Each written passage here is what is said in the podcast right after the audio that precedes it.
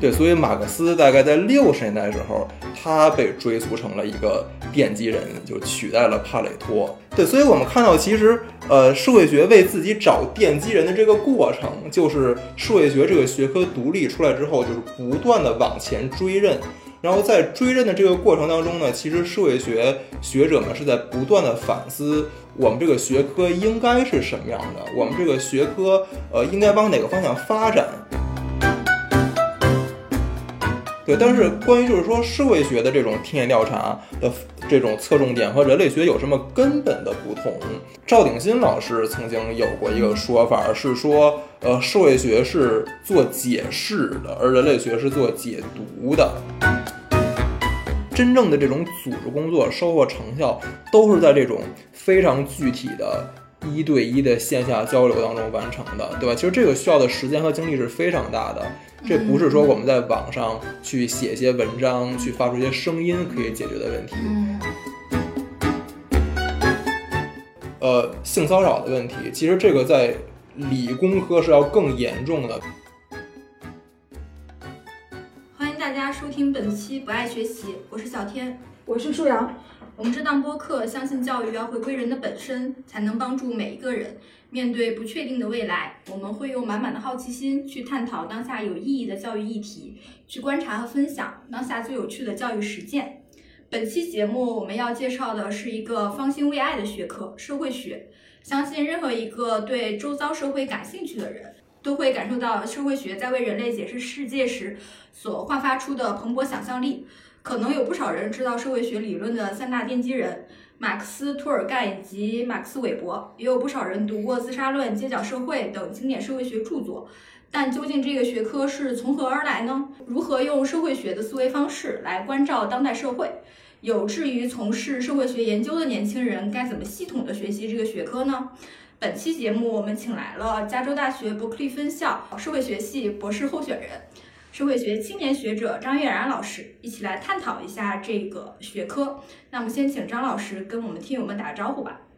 呃，听友们，大家好，我是张悦然。那先请您简单介绍一下社会学这个学科吧，就是包括它的历史起源啊、研究对象啊、发展脉络啊等等。嗯。对，就是这个问题还挺大的，对吧？其实它呃里边可以是拆成好几个问题，咱们就呃一点一点把这个聊开吧。说到历史起源呢，如果是从一个学科史的角度讲，就是说社会学成为一个单独的学科，那么标志呢可能是在大学里边有了专门的社会学系。那么这个事儿呢，大概是在二十世纪初出现的，就大概当时是在美国和德国的这个高校里边就开始出现了这个呃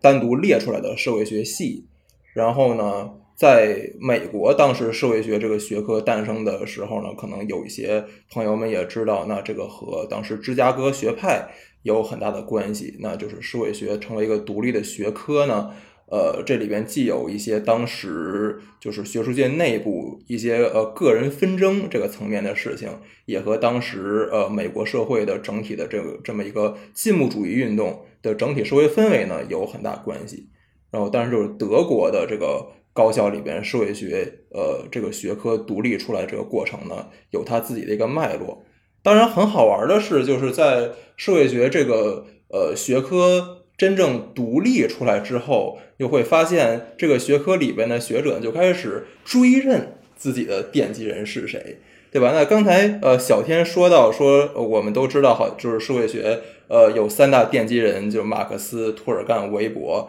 但是呢，其实很有意思的是，就是说马克思、托尔干和韦伯，就是说他们在呃写作，他们在。进行他们自己的工作的时候，呃，就这三个人没有说自己认为自己是在给社会学奠基，对吧？就是他们不是这么去理解自己的工作的，而是后来有了社会学这个学科之后，社会学这个学科开始追认这三个人是奠基人。对，所以就是如果我们梳理这个追认的过程，其实就发现，确实它是一个随着时间不断变化。就是它在这里面展现出了一个呃不断演进的这么一个脉络的过程，像呃在这个二战后的这个美国的社会学界，那当时一个非常著名的社会学家呢叫帕森斯，呃，他当时就提出社会学的这个思想源头呢，可以追溯到几个人，一个是呃托尔干，一个是韦伯，一个是帕累托，就是那个帕累托改进的那个帕累托，对吧？那对吧？当时是没有马克思的。那么到六十年代呢，就是随着美国的这个呃这种民权运动啊，这些呃比较呃激进的呃左翼运动、青年运动的出现呢，回应这种社会氛围吧，社会学界开始更加这个呃强调马克思对于这个社会学这个学科的一些影响。对，所以马克思大概在六十年代的时候，他被追溯成了一个奠基人，就取代了帕累托。然后呢，再后来到大概是八十年代吧，对吧？当社会学就是美国社会学内部有更多的讨论，是关于社会学为什么是一门科学，就当时社会学产生这种科学焦虑，就觉得我们为什么是一个科学，我们怎么样才能是一个科学的时候。那么当时呢，就有很多人就是在呃马克思、托尔干、韦伯之前，再往前追溯，追溯到孔德呀、斯宾塞呀，就是这些最早的把社会当做一个系统，当做一个研究对象，而且用当时刚刚出现的一些自然科学方面的认识论去试图理解社会的那些早期的思想家，就认为他们也是社会学的奠基人。然后再后来，当就是社会学更加强调这种怎么说社会关系、社会团结的重要性的时候呢，我们就发现开始社会学内部有很多的学者就认为，像呃滕尼斯啊、齐美尔也是很重要的呃社会学的奠基人。嗯，然后再往后呢，尤其到了九十年代之后，就开始很多人意识到，为什么我们追溯的这些奠基人全都是白人男性呢？嗯，对吧？所以就。开始出现了这些呃，关于就是我们在追溯这些奠基人的时候，是不是其实脑子里边带有我们固有的性别偏见和种族偏见的这么一些反思？所以，尤其是在最近的十年、二十年时间里边，美国社会学呢，其实很强调一些像呃黑人思想家，比如说呃 W.E.B. 杜波伊斯，以及一些女性思想家，比如说这个呃简呃简亚当斯。对吧？实际是说，他们的思想也是社会学的一个非常主要的源头，也是奠基人。当然，呃，这两年呢，呃，也随着这种就是美国或者说西方学界对于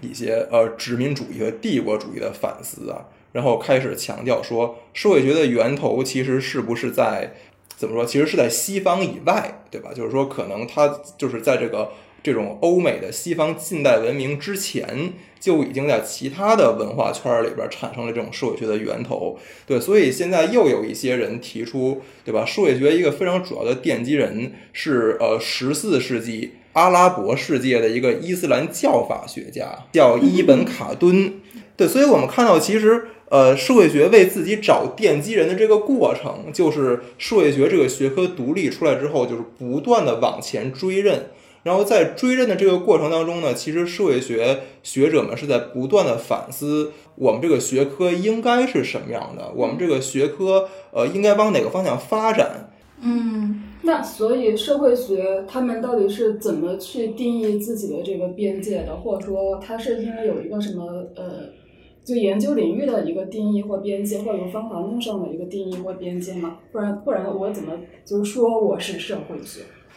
嗯。对，其实这个问题也是呃非常重要，而且它也曾经呃困扰过我很长时间。嗯，对，因为我呃在呃刚刚接触社会学一段时间之后，我发现，嗯，怎么说？一开始我是觉得社会学的边界是被一些呃特定的研究对象所圈定，就是说社会学它之所以是门学是门独特的学科，是因为它研究特定的对象 A、B、C，嗯，对吧？但是在当时呢。呃，就有很多的怎么说这种，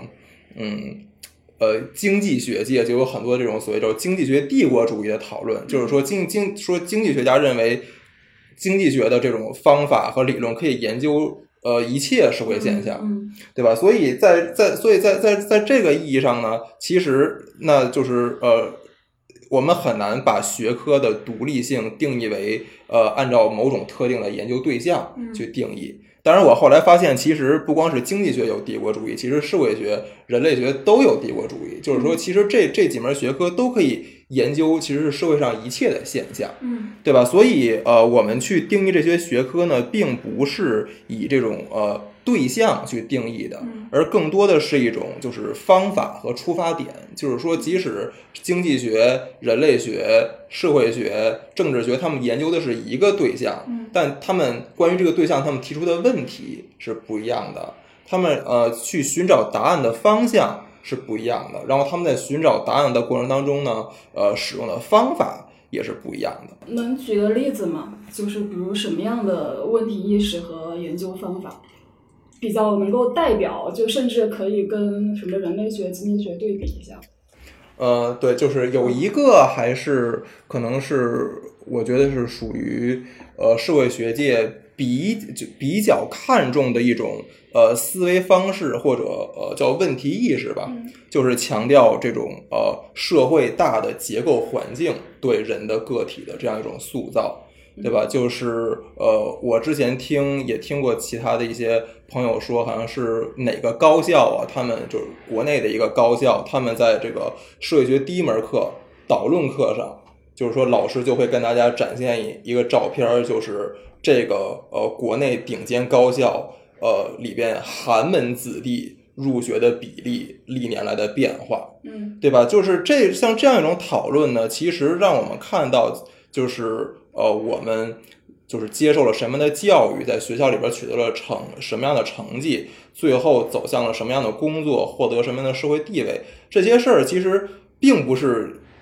完全取决于，甚至也不是主要取决于我们的天资、努力或者能力，对吧？这其实背后有很多的结构性因素，对吧？比如说父母的受教育水平、父母的收入，呃，你出生的城市是大城市还是小城市，是城市还是农村，又或者说就是我们的家庭背景，我们所接触的这种社会情境，在整个这种社会结构当中的位置，决定了我们。呃，是有一个怎么样的呃人生轨迹吧，在很大程度上是有这么一种呃结构对于个体的塑造和决定关系的。对我觉得这个是社会学很强调的一个思维方式。呃，曾经有一种，就我看到一种呃类似于比较开玩笑的说法，是说这个经济学家是研究人是怎么做选择的，嗯嗯而社会学家是研究人为什么没得选。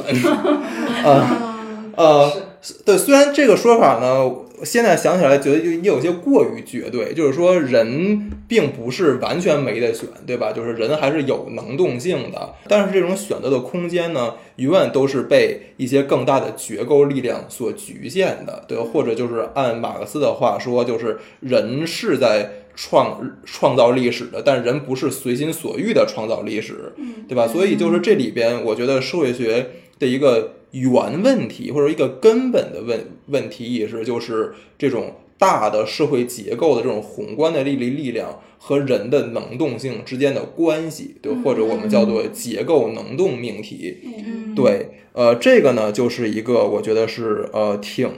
呃挺重要的这么一种，我觉得是属于社会学呃比较独特的呃思维方式。对，那其实我我也知道，因为社会学也要做田野调查嘛，然后嗯人类学有也有田野调查。然后之前我们访问那个黄玉老师的时候，黄玉老师会说，人类学的这个田野调查就是你要跟自己的调查对象就是同吃同住同劳作，就是那种彻底把自己变成当地人，嗯或者把自己变成那个职业身份或那种阶级背景的人。啊，那不知道就是在田野调查方面，就是社会学和人类学有什么不同吗？我觉得这个确实是，嗯，一个挺重要的问题吧。就是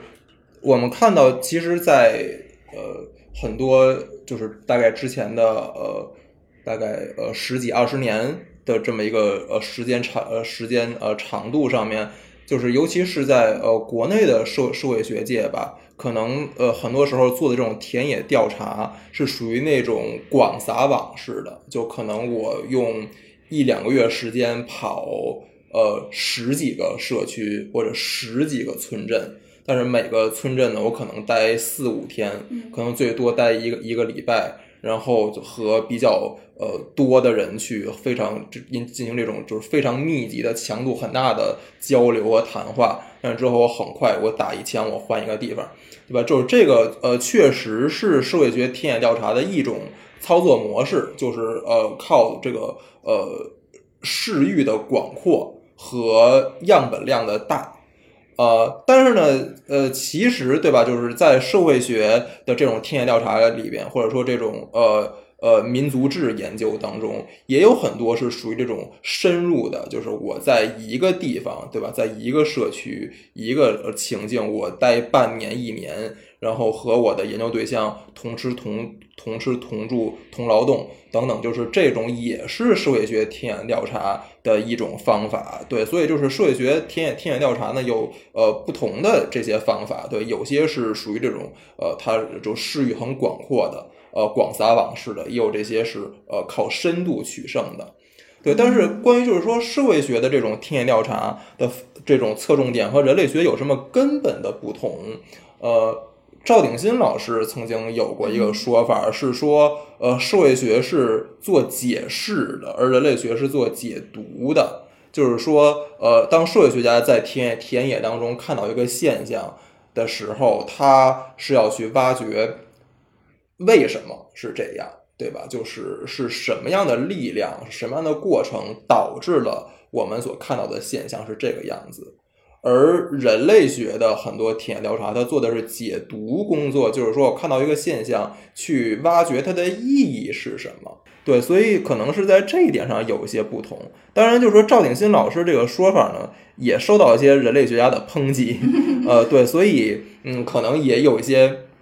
呃不全面，呃，或者说是这种片面之处。对，但是就是就我个人观察呢，我自己的一个。呃，感受就是好像就确实是呃，社会学这个学科里边这些做田野调查的人会更多的想，就是说，呃，我做的东西呃，科学不科学？就是这种科学不科学呢，就体现在说，呃，我觉得社会学家对于呃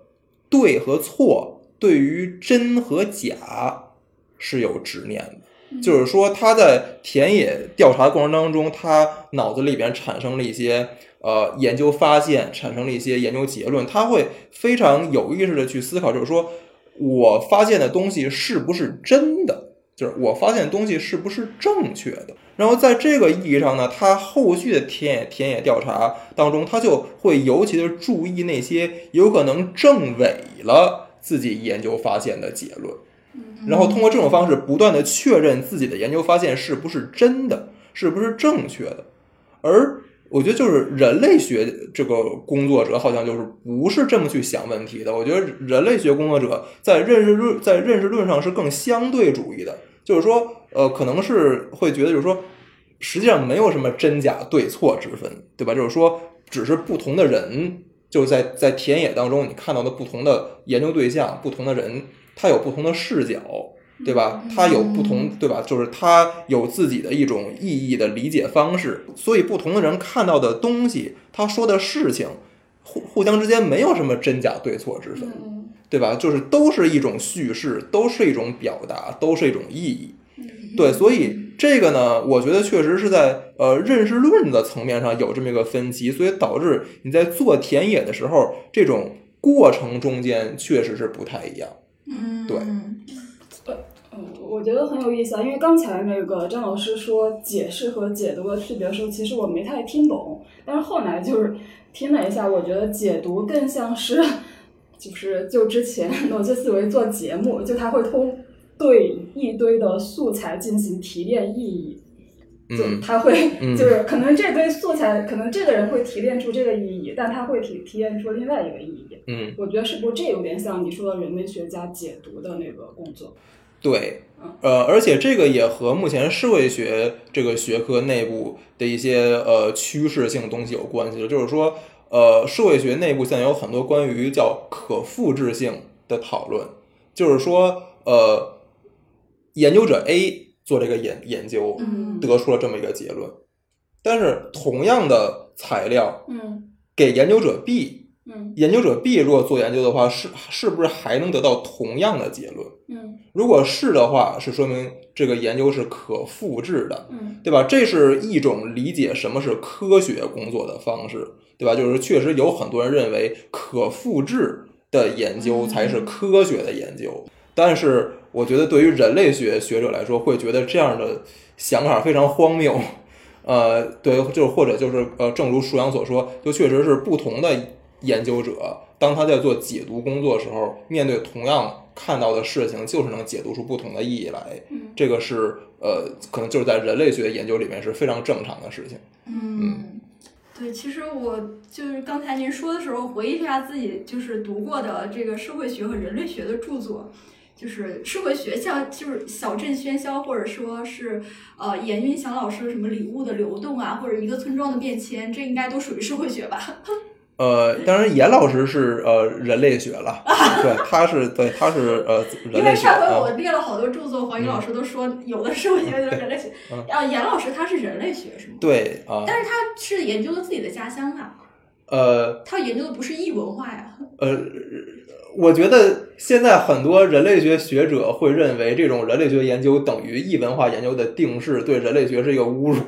哦，呃，对，就就是呃，窄化了人类学。对，我觉得现在我的理解是，我我的了解是，很多人类学学者就是现在一定要强调，人类学研究不是异文化研究，嗯对，就是说它是一种人人类学的观点和视角，是可以用来研究很多看起来不是那么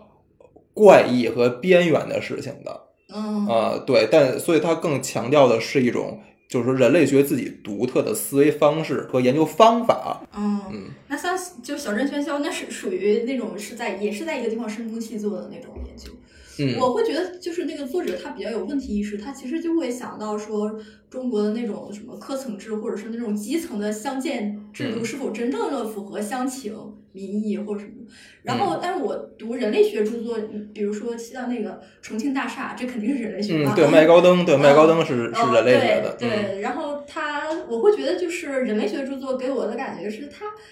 更偏重对于一种现象的观察和描述，就他嗯不会给出结论。就是社会学呃学者进入一个田野，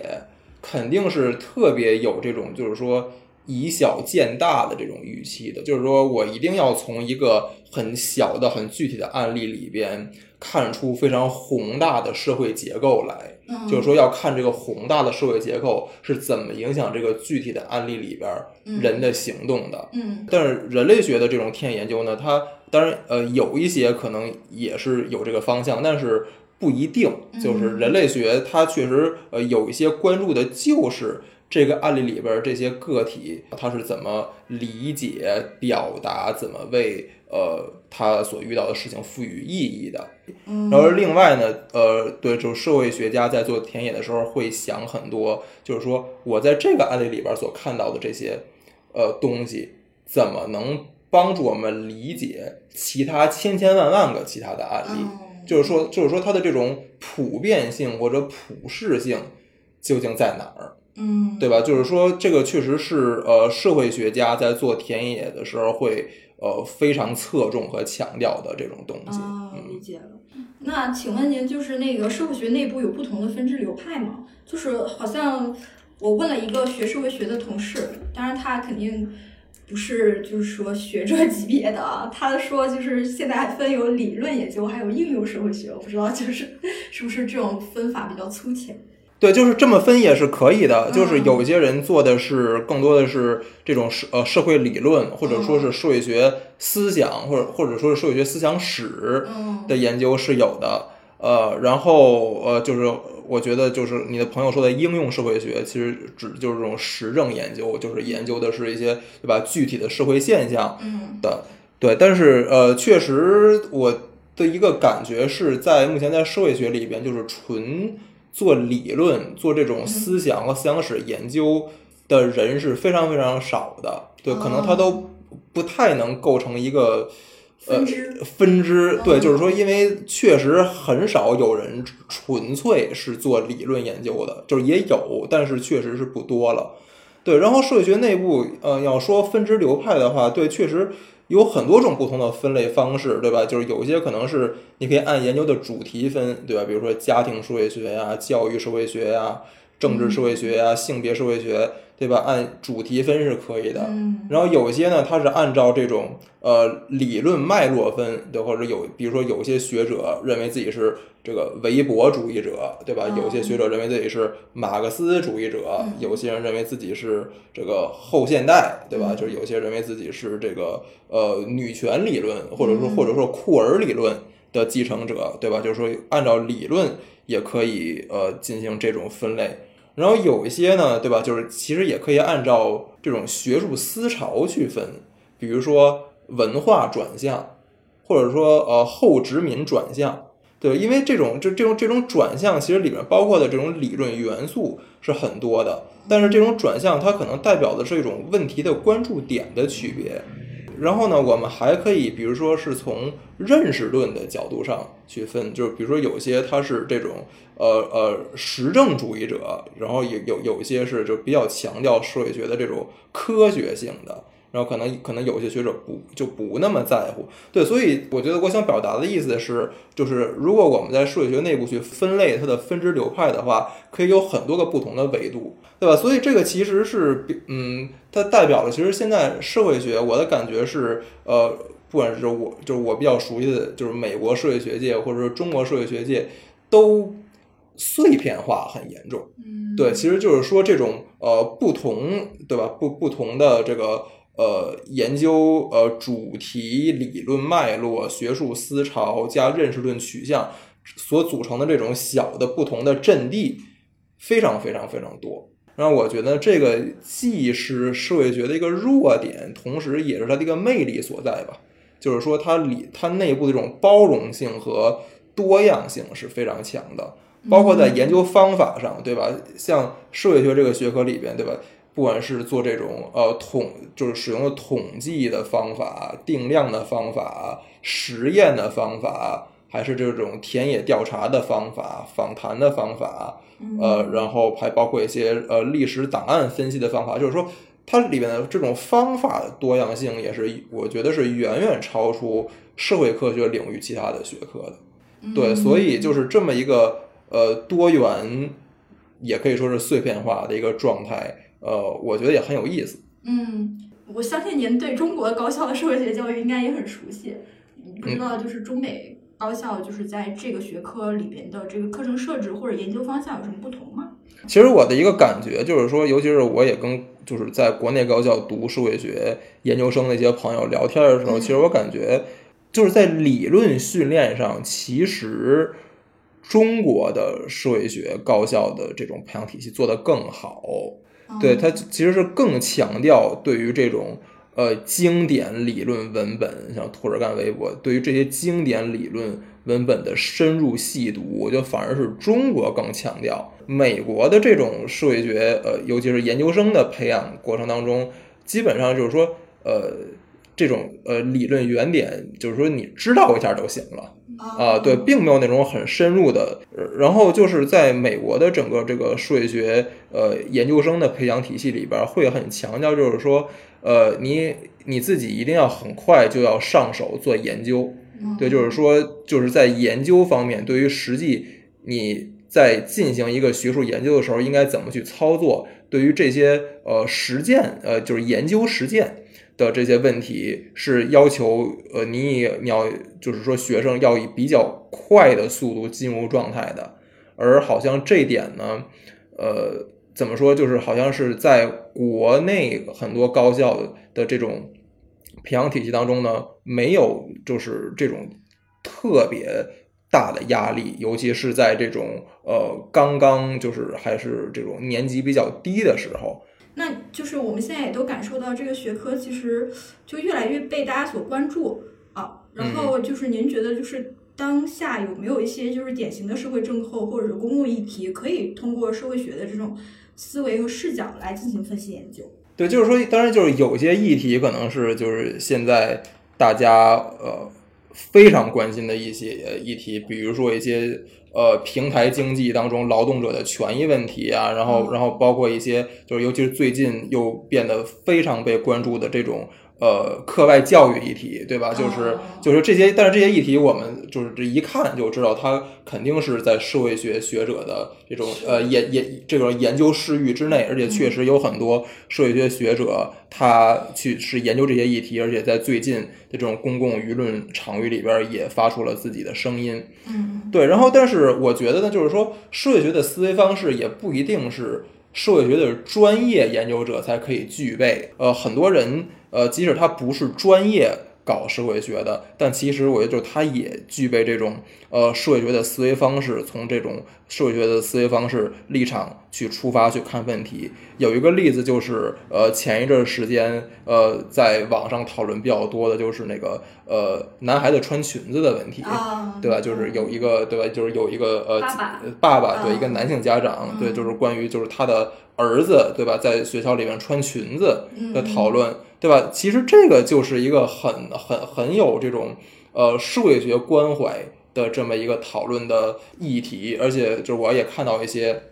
呃各方面。呃的一些评论，包括就是那个知乎原帖原帖底下嗯很多网友的评论，就是确实是带有这种很强的社会学色彩，就是关于性别的思维定式，呃，然后关于性别气质的这种认识是怎么养成的，对吧？就是我们为什么觉得裙子是一个女孩子的东西，而男孩子就不该穿裙子，对吧？就是说这就是这么一种意识是怎么养成的，对吧？因为这样一种呃思维定式，它不是一个理所当然，或者说或者说是自古以来的东西，对吧？它其实是在一个对吧，在特定的历史阶段呢，根据这种呃大的宏观力量和这种具体的人的行动之后。就是在这种互动互人和结构的互动当中呢，最后建构出来嗯这么一种思呃思维定关于性别的思维定式，并且流传下来的，所以它不是自古以来的，不是自然而然的。我觉得这关于这这个问题的很多讨论里边，其实就很有带很非常带有这种呃社会学的这种思维方式的色彩。因为新技术的发展嘛，就社会学有没有一些有意思的新的研究领域？就比方说，我之前了解到，就是呃，有研研究机构就是会就是就有个叫做计算社会学，是有这个名字吗？对，嗯对，就是就他们会非常紧密的跟大数据这些东西结合。那能跟我们介绍一下，就这这方面都到底是怎么一回事吗？对，就是说，就谈到和大数据结合的这个问题呢，对，呃，大概有两种，嗯一种呢就是说和大数据领域在方法上和或者说在数据来源上嗯去结合，对吧？就是使用这些由于技术进步所形成的这些海量的数据，然后使用这种呃很多是从这个呃从统计学和呃和和这种呃计算机那边儿来的这种新的数据处理方法，使用这些方法去做研究的。嗯。对，这个是呃，目前也是一个趋势，因为像比比比如说社会学，其实之前一直有的一个东西叫社会网络分析，实际就是它就是说通过人和人之间的一些交流互动去呃描绘，比如说一个学校整个的人际关系网。啊，那么现在呢，尤其一些社交媒体上的数据嗯就可以用来更好的干这种事情，对吧？就是描绘人和人之间的呃人际关系网啊等等。那这是和大数据领域在方法上的结合。啊，那那就是做这个研究的学者，他需要跟就是大大厂合作，他们才能拿得到这些数据，是吗？呃，对，这个肯定是要合作的啊。呃，对，当然就是现在也有一些我知道也有一些这种数据就掌握数据的一些企业，他们会主动的和呃一些就是社会学呃研究者去合作，他对，们出于自己的目的，啊自己也会有一些就是利益，相互相互利用吧，我觉得是呃 对，可以说是相互利用。对，然后但是就是另外也有一个就是所谓就是和大数据结合的方向，是把大数据作为一个研究对研究对象。就是说研研究就是说大数据的出现是怎么改变了我们的社会生活的，嗯，嗯，对吧？比如说不管是关于呃监控啊，对吧？关于这一些网络使用的一些问题，以及这种平台的数据垄断之后，它怎么改变平台和消费者之间的权利关系等等等，就是说是去研究作为一个对象的大数据。嗯对，所以就是是一一方面可以把它作为对象，一方面可以把它作为方法。嗯嗯啊，包括现在好像人脸识别也有学者提出一些异议，嗯就是它掌控了你的那个个人的隐私泄露，就就是说中国人对这一点非常不敏感。啊对嗯，然后还有一些，比如说一些，就现在有很多算法，它是用来做自动定价的，对吧？就是根据消费者的之前的消费习惯或者信用信用信用记录，呃，他去给这个产品定价。就比如说你和我在一个网站上同时搜索一个酒店，可能我们搜索搜索出来的价格是不一样的。啊，对吧？就会会有会有会有这种事情，那这里边就会，比如说会有一些歧视的问题啊，等等等等，呃，然后包括像一些对，就就可能在美国学界会现在比较热门的，就是说大数据和种族歧视的关系。对，比如说很多的一些，比如说人脸识别技术，就是它识别白人的脸和识别黑人的脸，它的效率是不一样的。嗯等等等等，就这个，比如就可能嗯可能是因为就是这些呃开发这个技术的呃这些呃企业，他们在他们在训练这个技术的时候用的全都是白人的脸，嗯对，所以所以所以导致黑人的脸无法被识别，嗯对，所以这些都是值得研究的。呃，那从应用的层面，因为我们知道，就刚才你说的那个例子，就平台会通过各种算法去，就是更好的利用消费者的行为嘛。嗯那就社会学家是不是能够在这方面就贡献很多智力资源？就比方说，在一个平台它算法的设计上，就你觉得社会学家是可以去介入的吗？是有一些社会学家会去做这个呃介入的，就是说呃帮助平台呃去设计更好或者说更公平的算法。我知道，就是说，不管是在美国还是在中国，也包括其他的一些国家，呃，对，都有一些社会学者是从这种方式呃去做介入、嗯去做干预的。对，当然就是也有一些学者就是从更根本的意义上，比如说会去反思，那么在呃目前的这种海量数据被个别平台垄断的情况下，嗯数据的所有权究竟应该归一究竟应该归谁？对吧？就是如果说现在这些巨头他们掌握这么这么大量的数据，这些巨头是不是还是应该是呃私有企业，对吧？比如说前两年就是在美国很火的，就是有一个叫推特公有化运动，嗯就是说想把推特变成一个公共公共企业或者说公共事业，对，就就会有这样的呼声和运动。然后也有一些学者是参与到那些运动当中去的。嗯嗯嗯，那那我就是接下来问一些关于您的研究领域的问题啊。我了解到您其实主要是研究这个工人运动史的，那您能否介绍一下最开始为什么从事这个领域的研究吗？还有就是您的这个田野调查的这个经历。呃，我的研究领域呃也可以说是工人运动史，然后可能我自己就是觉得就是可能更精确的表达是呃阶级政治，就是说它就是我研究的呃其实不能说是就是工人运动本身的历史，而更多的是就是说呃国家和不同的阶级，也包括工人阶级，但是也包括其他的阶级，就是国家和不同的阶级之间的互动的关系，然后阶级和阶级之间的。这么一种关系和结构是怎么塑造国家的行为，然后怎么塑造其他的一些政治现象的？对，然后这里边当然涉及很多工人运动的东西，呃，对，但是也呃确实是就是不是站在工人运动内部去看工人运动的。对我觉得我之所以选择这么一条呃研究道路呢，恰恰是因为就是大概是从我大概是三四年前吧，就是。呃，会开始就是在这一些工人组织工作方面，或者说就是一些呃投身于工人运动的一些组织和人当中呢，就是会有比较多的这种呃接触，然后在这种工人组织工作当中也开始做一些实际的事情。然后呢，我就会觉得，如果我自己还去研究工人运动，或者说就是站在工人运动内部去研究工人运动的话呢，其实没有办法给真正投身于工人运动的人提供特别有用的知识。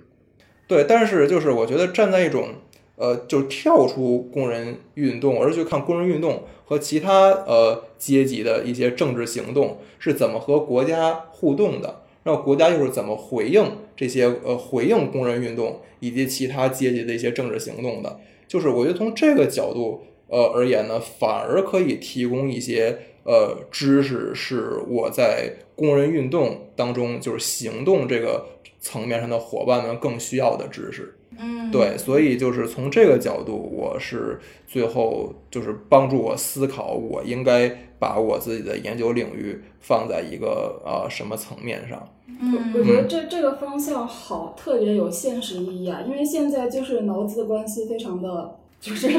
对 非常多的新闻爆出来。因为我今天上午我还过来之前，我还看了半集那个。呃，最近那个电视剧叫什么？我在他乡挺好的，哦就挺火的。嗯嗯然后我看了半集，我就觉得天呐，简直是不忍足足看，就是 因为就觉得呃，那个女孩就是就已经经历了，就是被公司辞退，但是她要不到赔偿金，嗯然后呃，然后那个 HR 就威胁她说啊，你如果说呃，就是如果要赔偿金的话，我就我们就辞退你，辞退你就进档案，或者说就就是就是那个什么。告诉呃这个业界，然后你的名誉就不好，你就就失去了工作机会，嗯。所以他就去工作四年就没有赔偿金嘛，就无故就把他辞退了，嗯，然后又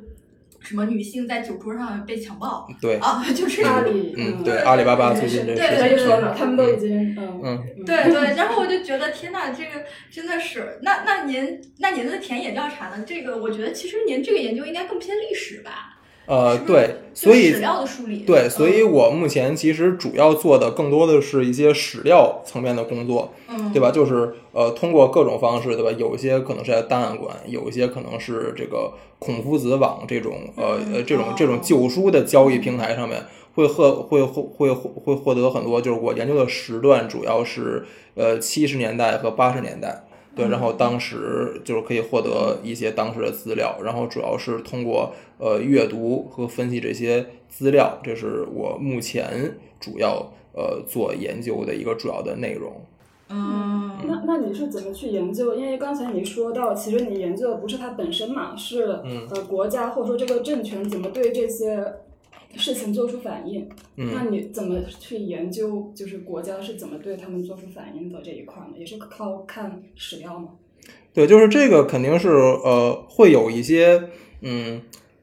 不同的比较怎么说，就是呃比较多的呃推进的方向，对吧？因为我们都知道这种研究在很大程度上是试图揭开一个黑箱，嗯嗯，对吧？所以呃，对，所以呃，一方面呢，是从文字资料里边呃寻找一些蛛丝马迹，对吧？嗯就是说对，尤其是对于很多文本的呃潜台词的解读，肯定是很重要的。而且在某种程度上，我觉得是需要那种有点像那种呃侦探破案的那种感觉，就是说，你就是拿着放放大镜去看一个文本，然后可能这儿有一个细碎的线索，然后你看另外一个材料，哎，又有一个细碎的线索，然后这两个东西它似乎可以对上，对吧？就是通过这种方式去呃去试还去试图还原当时的一些真实的历史过程。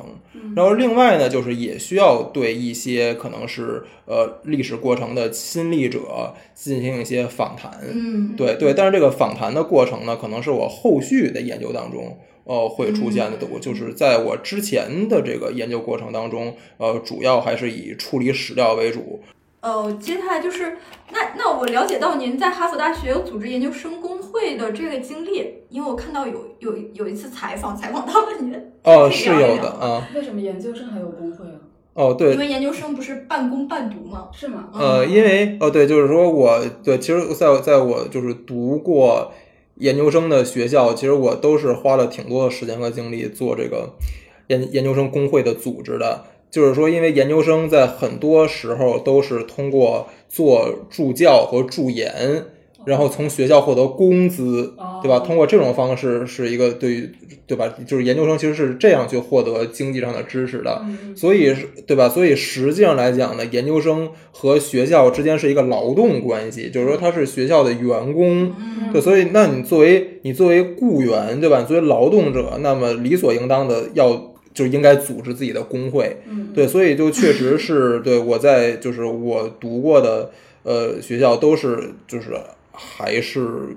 挺努力的做这方面的组织工作的。然后呃，我觉得这里边给我一个很主要的感觉呢，就是说。呃，可能平时我们会看到这种，就是尤其是在这种网络舆论界看到这种，呃，可能是在舆论界，可能大家都会很关注一个事情，或者说是这种舆论的宣传，呃，它会产生这种感觉，嗯，存在感很强的这种感觉。但实际呢，我发现，就是作为这种工会的组织或者劳工组织。的话呢，其实舆论宣传可以起到的起到的作用是非常非常有有有限的。嗯，呃，最主要的还是靠这种线下的一对一的交流。比如说，我们在组织工作当中可能会去做的一个非常重要的事情，就是说找到，就是说可能啊，可能有一些助教，对吧？我们没有其他的机会去接触他。那呢，我我们就找到说这个助教他几点在什么时候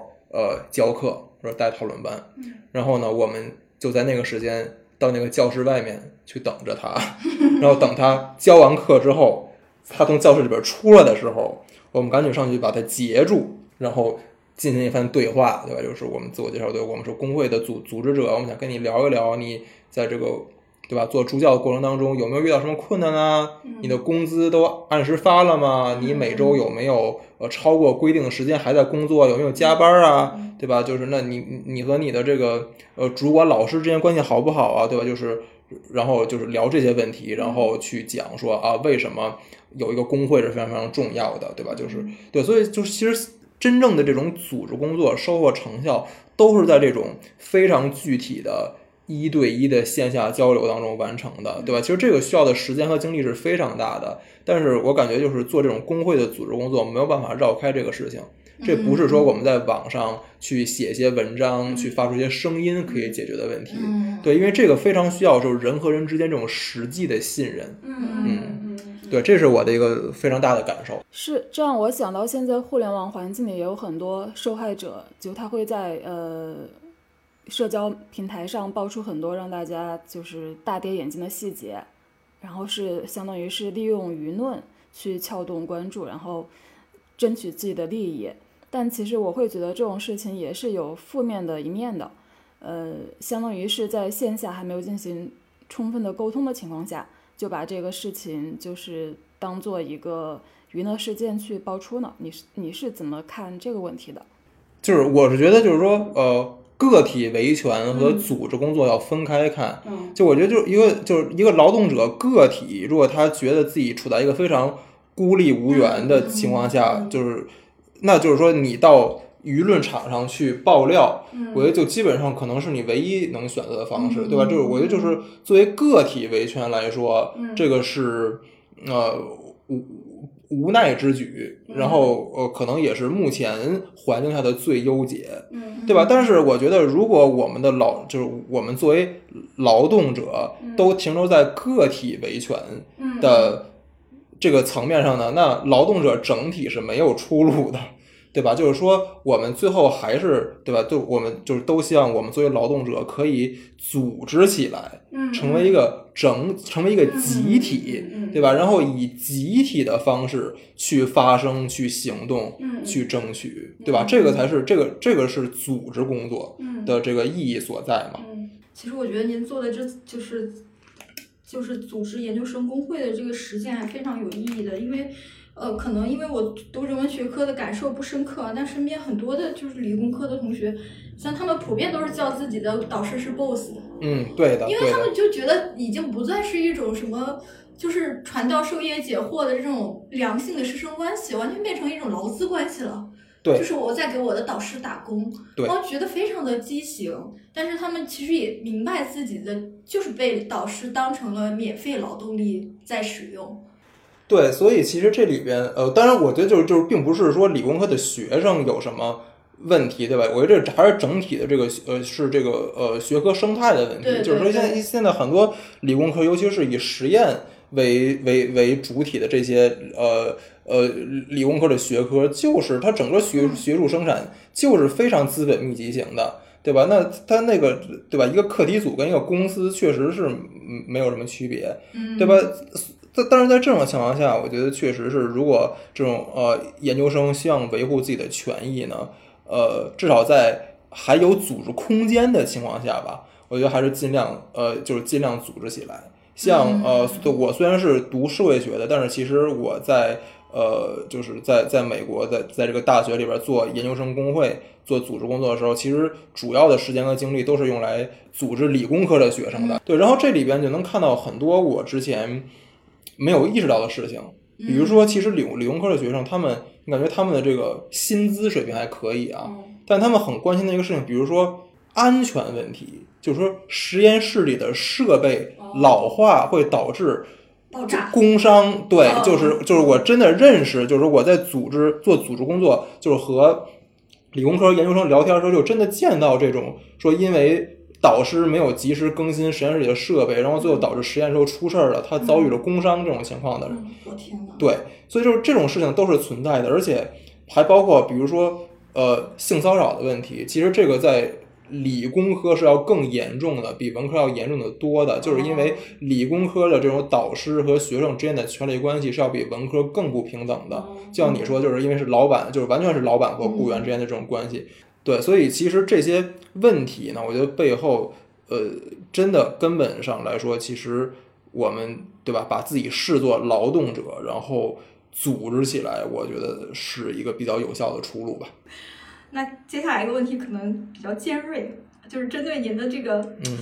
受教育的这种经历啊，您一直就读于这种常春藤高校，然后就是从大学又去了美国，然后然后那您的这个研究领域其实又是这种工人运动，有没有想过自己对工人运动的热情是真挚的 为了解放全人类全人类吗？还是说其实很大程度上是为了满足自己的知识和道德上的优越感？我觉得我在大概三四年前吧，呃，会花很多时间想这个问题，就是会哦会非常会非常较劲的想这个问题。其实就是说，你想就是验证自己是不是真诚嘛，对吧？嗯是不是一个真诚的？你不管说一个真诚的马克思主义也好，一个左派也好，还是一个对吧？嗯就是对吧？总总是想嗯，确认自己是不是真诚，就就是会有这种执念。嗯但是呢，我后来吧，的渐渐的，就是因为我觉得我在花很多时间想这个问题的时候，反而没有花很多时间在做事儿。嗯啊，对，就是那个时候好像就是我还没有很多实践层面的参与的时候，就特别爱天天扪心自问。嗯嗯，对，但是后来我觉得这种扪心自问呢，实际上还是把自己想的太重要了。嗯对，但其实啊、呃就是就是现在我也不知道我是不是真诚了，对吧？嗯我也不知道我是不是道德优越感，还是真的有有理想或者或者或者或者怎么样。但是就是说，重要的不是你真不真诚，而是说你在可以做一些事儿的情况下，你去你去做这些事儿，嗯然后这些事儿呢或多或少的。呃，它还有点作用，对吧？它对工人组织工作有一点促进和帮助作用。我觉得这个是这个是重要的。嗯呃，对，因为之前我记得就是是谁呃说过一一句话，就是说，嗯、就是说目前的这种，对吧，左翼吧，嗯。就只能是是就就天生天养，就是说你呃能坚持下去你就坚持，你你坚持不下去，你最后就干别的了，也也没办法，这这这这这这都是没办法的事儿。嗯。但是你只要是一天左翼，嗯。就要为左翼做一天贡献，嗯，你最后人走了，贡献留下了就可以了。嗯。啊，我觉得这话说得特别好。当然，我觉得我也我我也还没有达到这个呃程度，但是我觉得就是说，不管我们是出于什么样的动机去关心呃劳工运动啊、工人呃劳工运动啊、左翼思想啊、工人组织工作，就是我们不管出于什么样的动机去关心这些事情，呃，但是只要我们关心了这些事情，然后去做了一点事儿，我觉得就 OK 了。就不管你是出于什么样的动机嗯。啊，所以其实您已经不再自我拷问了，是吗？呃。对，然后用具体的实践来回应。对，我觉得这种讨论就是比较耽误具体的时间。那那您就是回到就是社会学这个领域，您您觉得现在的社会学的这个学科教育方面有没有什么不足？就是说现在培养的这些青年学者，就是能看大任吗？啊，不是我，你你后边这个问题我我不回答啊，就因为就是比较 嗯呃对，但是前面就是说关于学科教育呃有什么怎么说可以进一步发展的地方，就我的感觉就是说呃从我比较熟悉的就是说美国的社会学的学学科教育，嗯。以及呃稍微了解一点的就是中国社会学的学科教育，嗯。呃而言，我觉得就是说，呃，都不是很国际化啊。我觉得这是一个问题。就是我觉得美国社会学的学科教育就是非常关心美国，嗯非常关心美国的社会问题。嗯啊，当然也是因为美国有很多很多社会问题嗯啊，对对，但是确实感觉你的视野就很不开阔。嗯然后我觉得就是中国的社会学学科教育呢，呃，当然就是说它肯定是呃，除了关心中国的本土现实之外，去看了很多其他中国以外的事情的。毕竟你读的是这些呃白人白人男性写的经典著作，对吧？然后你就嗯总是总是会想很多，就是中国的本土经验怎么去和西方理论去对话。但是这种呃，你就是我觉得就是在中国的这种社会学学科教育里边，对于这种西方的，就是对于你的对话对象，就是这个西方吧，想象的总是这个欧美白人的这个西方，嗯就是说，呃，好像不会去看很多，比如说这种呃欧美社会当中的边缘群体，或者说受压迫群体的呃经验和理论，或者说是在这种欧美世界之外的其他的这种发展中国家呀、欠发达地区、第三世界的这种经验，去和他们去对话，好像这个意识不是特别强。实际上，我觉得这个也不是一个真正的国际化。对吧？就是真正的国际化，我觉得我希望能看到更多的，比如说是站在一些不管是这种第三世界的立场上啊，还是说从一种更多元的角度去看，呃，其他不同的呃社会现实当中所出现的一些经验和理论，然后去进行这种对比式的理解。对，嗯嗯，那就是像非专业的社会学爱好者，就比如像我这样的，就怎么来自学这一学科？对对，我觉得就是也也也不一定是说，就因为感觉自学这个词儿就好像要给自己施加很大压力似的，感觉你要备考 GRE 似的，呃，对，但是我觉得就是也不用逼自己吧。然后我觉得就现在这种嗯，面向公共的学术资源也是挺多的，比如说像一席对吧这种平台，他会请很多社会学者去做呃讲座。然后很多一些呃一些就是这种媒体的平台也会发很多社会学家的这种公共写作。对我觉得首先是对多去看看呃对吧，多去看一些这这种资源对吧，然后呃建立一些直观的感觉就挺好的。然后然后另外呢就是说很多社会学家他会写一些呃科普读物，比如说。你已经提到就是就是呃闫闫飞呃社会学想象力还是呃写的叫叫穿透吧，好像那本书叫呃穿透。像社会学家一样思考。对，嗯那个就是一个呃，那个就是一个这种呃普及读物。嗯对，我觉得这个是可以考虑的。然后很多呢，呃，社也有些社会学家，虽然写的呢是学术著作，但是他呃很好读，就是他会，因为他就有点像非虚构写作了。就是如果是想阅读呢，我建议是先考虑读这些东西，就是哦渐就是这个就渐渐的在阅读这些过程当中，就就可以慢慢体会到这种社会学的基本的思维方式是怎么样的，然后是然后是怎么去用这些思维方式理解我们身边的一些呃日常的现象。我觉得就是在这个基础上，如果还要再往前进一步的话，可以去读一些理论经典，对吧？嗯但是我是不建议，就是说一开始就就去读理论经典，对，因为我觉得其实理论经典呢帮助没有那么大，哦，对，就是它对它没有办法让大家很快的建立一个直观的了解。好，这期播客咱们就先聊到这儿。听友们如果还想追问一些问题，可以在评论区留下你的问题，或者关注我们的微信号“不爱学习 pod p o d” 那个 pod，加入我们的听友群后，把你的问题抛出来，更多的讨论在我们的听友群里。再见。拜拜。谢谢大家。